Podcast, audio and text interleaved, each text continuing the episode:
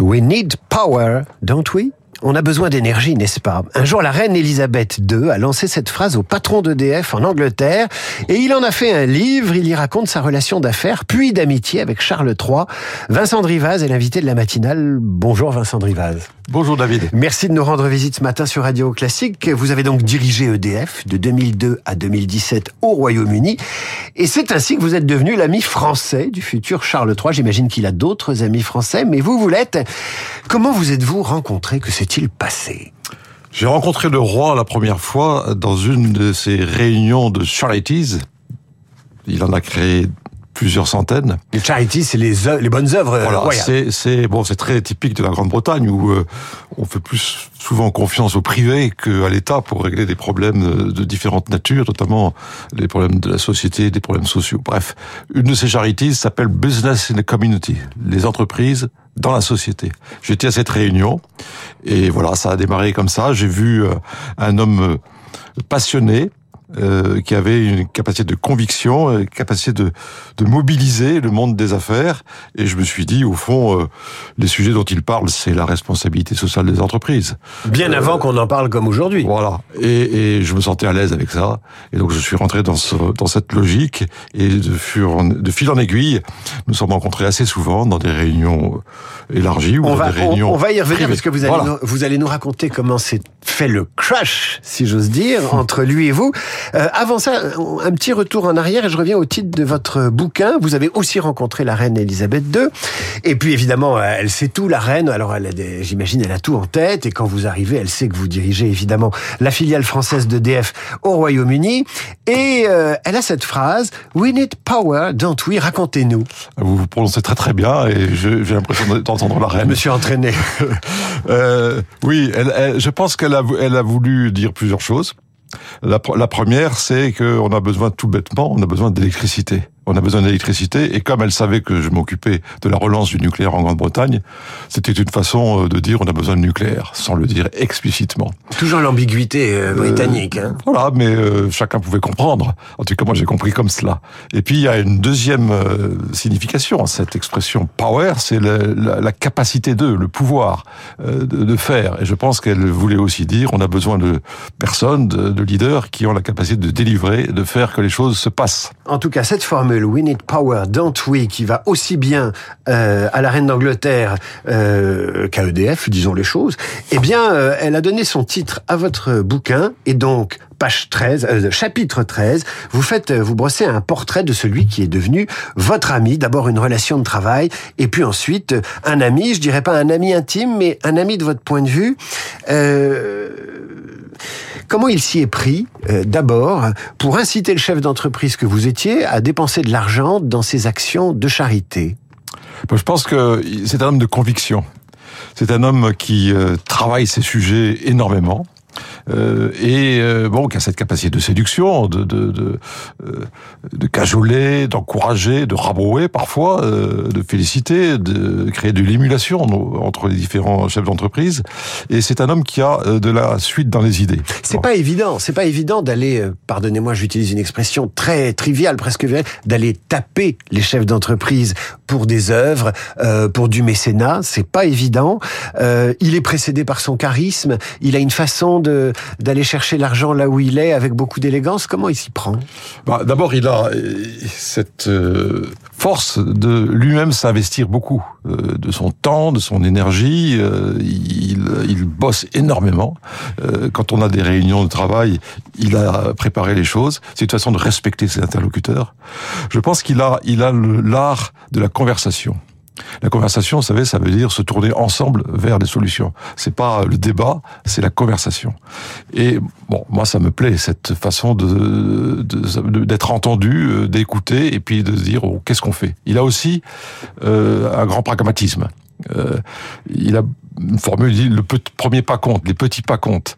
Euh, grandes ambitions, mais il faut commencer par des petites choses, par des petits pas. Et, et cette, euh, cette approche des choses euh, non idéologique, euh, pragmatique, euh, sincère, bah, et, et séduisante. euh, voilà.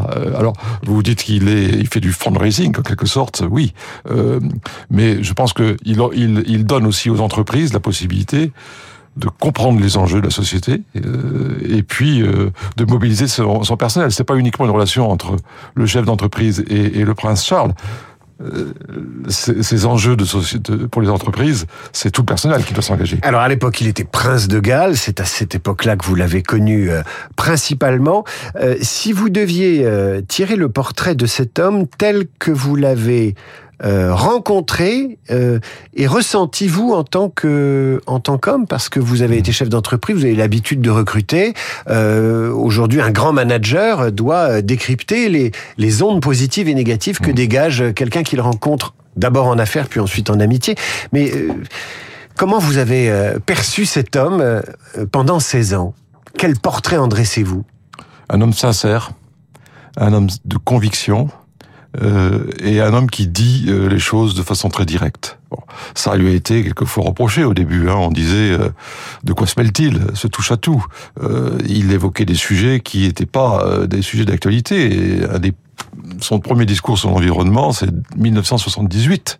Euh, sa passion pour la, biodiversité, euh, sa passion pour l'amour, l'harmonie entre la nature et les hommes, cette idée qu'un homme déconnecté de la nature est un homme écartelé, euh, sa pratique de l'écologie dans son, dans son jardin, et cette espèce d'authenticité, nonobstant son statut de prince de Galles, d'héritier de la couronne, qui, qui n'est pas absent quand on rencontre le prince de Galles on rencontre le prince de Galles, on rencontre pas n'importe qui. C'est magnétique.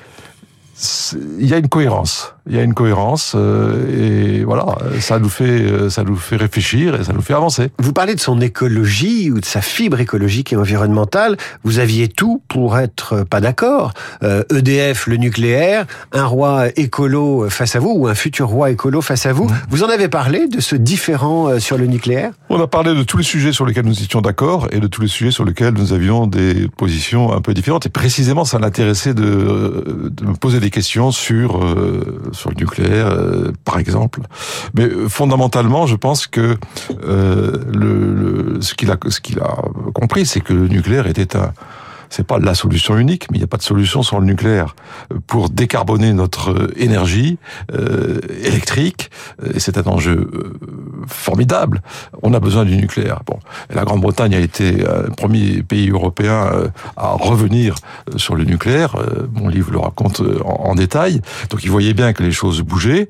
il y a deux, il y a deux sujets qui le préoccupaient particulièrement. C'est la question des déchets qui reste toujours un sujet que beaucoup de gens euh, considèrent comme important, et je le considère aussi comme important. Je pense qu'il y a des solutions qui sont euh, existent. Et puis, euh, il, a, il a eu un, un, deuxième moment où il a été un peu ébranlé, c'est l'affaire de, de, Fukushima euh, au Japon, et sur lequel il m'a interrogé. Et je, je, suis allé le voir, il m'a appelé euh, le surlendemain, et voilà. Donc il, il était euh, pas enfermé dans ses, dans ses convictions, dans ses idées, il était à l'écoute, il était l'homme de la conversation. Vincent Drivaz, ancien patron d'EDF à Londres. Euh, J'en reviens à la relation interpersonnelle quand même. Oui. Euh, vous avez passé 16 ans euh, en Grande-Bretagne, vous adorez ce pays, vous êtes tombé en amour de, de cette île et en amitié de ce futur roi. Euh, vous reprenez dans le livre la célèbre formule de Montaigne sur son amitié avec la Boétie, parce que c'était lui, parce que c'était moi, que vous est-il arrivé dans votre cœur de patron d'EDF? Et d'homme tout simplement Qu'est-ce qui s'est passé entre vous? Ben, Je pense que c'était du respect mutuel. Euh, voilà, moi je, c'est très simple. Hein. Je crois qu'il il me, il me, il appréciait peut-être, il appréciait le fait que j'étais le français du groupe, hein, le Frenchie, le Frenchie avec mon léger accent euh, français que j'ai conservé jalousement parce que c'était une marque de différence. Euh, la sincérité, euh, voilà, euh, l'espèce le, d'authenticité et puis euh, s'interroger sur les, les, les, grands enjeux. par exemple, on connaît cette formule quels enfants allons-nous, quels planète allons-nous laisser à nos enfants? Et je lui disais, c'est une très belle formule, très juste, mais il faut aussi se poser la question, quels enfants allons-nous laisser à la terre des hommes? Vous lui avez donc, dit ça, oui, ça lui a plu? Oui, c'est une formule qui lui a plu, parce que il, a, il avait le souci de l'éducation. Il sait très bien que l'éducation des jeunes est un élément fondamental de la, de la solution. Donc voilà, il y avait des tas de... Euh, il, y a, il, y a, un autre sujet sur lequel je l'ai trouvé très, très ouvert, c'est le, le la, la, relation entre raison et religion. Bon, euh, il, est, il est le gardien de la foi, il est aussi le gardien des fois, ça a été un des, un des, éléments de son, de son couronnement. Il a le souci de l'harmonie entre les religions. C'est l'harmonie qui est un, un mot-clé qui le caractérise. Il vous a décoré il vous a décoré, ça s'est passé dans l'intimité. Euh, J'imagine que vous deviez être euh, ravi, ému, honoré. Euh, Qu'est-ce qu'il vous a dit en vous décorant? Il a dit peu de choses. Il est, il, il, d'abord, il a accepté ma demande respectueuse qu'il me remette lui-même les insignes. Vous lui avez pas demandé la décoration, vous lui avez demandé de vous la, la décoration. C'est la reine qui l'a, qui me l'a, qui me l'a remis, qui l'a décidé.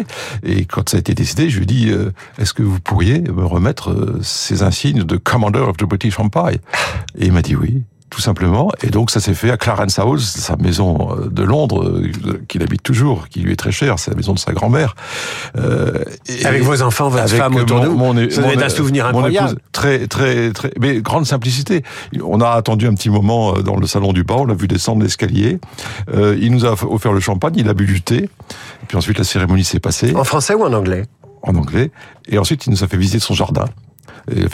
Mon épouse qui est passionnée de jardin.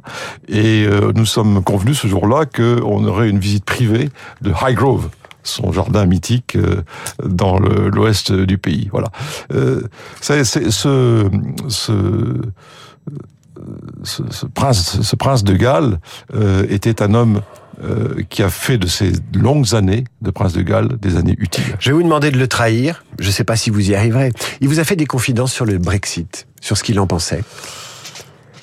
Lors de notre dernière euh, rencontre, avant mon départ, quand je suis allé lui dire au revoir, il, c'était une conversation privée. Il m'a dit effectivement ce qu'il en pensait. Euh, je, je, ce que je peux dire, c'est que euh, ce, ce, premier voyage euh, en France, euh, qui devait avoir eu un peu plus tôt, euh, puis qui a été euh, précédé par un voyage en Allemagne, ça a du sens que ce soit la France, l'Allemagne qui ait été choisie pour ses premiers voyages. Et quand il était en Allemagne quelques mois, il a cité ce poème de John Donne. Nul homme n'est une île complète en elle-même. Chaque homme est un morceau de continent, une part de l'ensemble. La mort de chaque homme me diminue, car je suis impliqué dans l'humanité. N'envoie jamais demander pour qui sonne le glas, c'est pour soi qu'il sonne. Et je pense que... C'est une réponse à ma question.